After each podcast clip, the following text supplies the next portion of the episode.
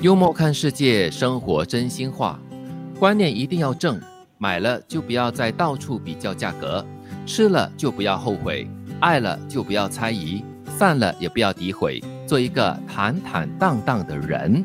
嗯，真的，你买了东西还到处去看哪里比较贵，还是哪里比较便宜，这只是折磨自己的一个过程，需要克制。对，有时有这样的一个冲动，但是同时又告诉自己啊，算了算了算了，走吧走吧。你要货比三家的话，就应该要在买之前货比三家，而不要在买了过后再去货比三家的。我通常是倒过来的，买的时候不比，买了之后再来比。那你很奇葩喽，你需要折磨自己吗？这叫自作哦。不然你就用这个方法安慰自己喽，就是。是，嗯，虽然我买的比较贵，但是那家店的服务非常好啊，让我买的很开心，这样子哈。我记得曾经有一个同事，他是在国外买东西，然后呢就跟其中一个小贩啊讨价还价了，花了用了三寸不烂之舌，终于他觉得说他战胜了。后来他到了隔壁摊，比他跟他讨价还价费了那么多唇舌还要便宜。哎呦，啊，多么痛的礼物！还有啊，这句话里面还有就是吃了不要后悔，爱了也不要猜疑，散了也不要诋毁。我看到很多例子啊，就是。是呃，一对恋人在分手过后呢，其中的一方会说尽另外一方的一些坏话，但是我也见过好的例子了，就是完全不说对方的坏话的。觉得毕竟这个是你爱过的人，你跟他投入过感情的人，那如果你一直在骂他是人渣的什么的话，那也表示你的眼光有问题哦。对呀，所以我在说，你其实不是在诋毁他嘞，你是在 你你在承认自己的眼光有问题了。对啊，所以最好就静静就好了。哎呀，我犯了错了，还是静静就好了，让。让它淡淡过去吧，也显得你的人格比较低劣嘛，对不对？啊，不需要那么做，所以观念一定要正了，做一个堂堂荡荡的人啦，哦。所谓的老同学聚会，就是多年以后给所有在场的人一个机会，看看什么叫沧海桑田，什么叫岁月是一把杀猪刀，什么是物是人非。我通常都不去这种同学会的，我觉得太残忍了。为什么？其实我觉得哈，人生本来就是这样的，我们必须要能够接受人的改变，因为。有的时候啊，相差个五年、十年呢，人真的是完全不一样。我最近见到一位老朋友，就是大概没有见他至少有十年之久了。在见到他的时候呢，其实我因为不是很熟络的朋友了。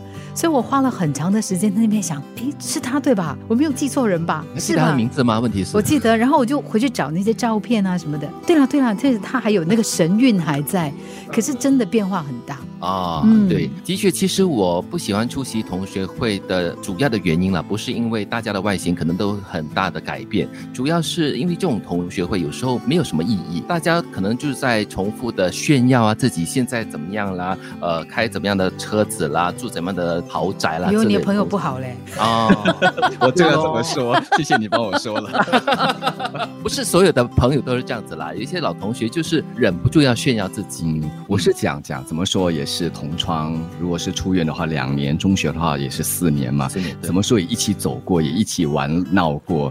那这个事隔二三十年，重新再去认识他，至少了解他现在的状况怎么样？嗯，我觉得也是有意义的。怎么说？之前也曾经有过一段缘分嘛。我跟朋友讨论过这个话。题就是为什么要去老同学的聚会？因为我们是在青葱岁月的时候结识的，很纯直的一颗心。而且我们步入社会之后呢，大家走的是不一样的道路嘛，所以也就是说，我们没有利害关系。再次见面的时候呢，你可能从那个最清纯的点重新认识彼此，但但那个感觉呢，其实有的时候会给人家一种很奇怪的安全感啊。因为你说到重新认识，那也是我期待的其中一个原因。因为可能在年少的时候，哎，这个同学比较顽皮，比较玩闹，但是事隔多年，成熟了，稳重了，好像是换了一个人，可以让我重新去认识他。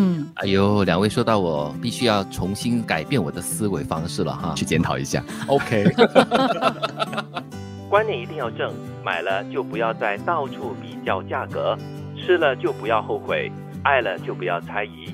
散了也不要诋毁，做一个坦坦荡荡的人。所谓的老同学聚会，就是多年以后给所有在场的人一个机会，看看什么叫沧海桑田，什么叫岁月是一把杀猪刀，什么叫物是人非。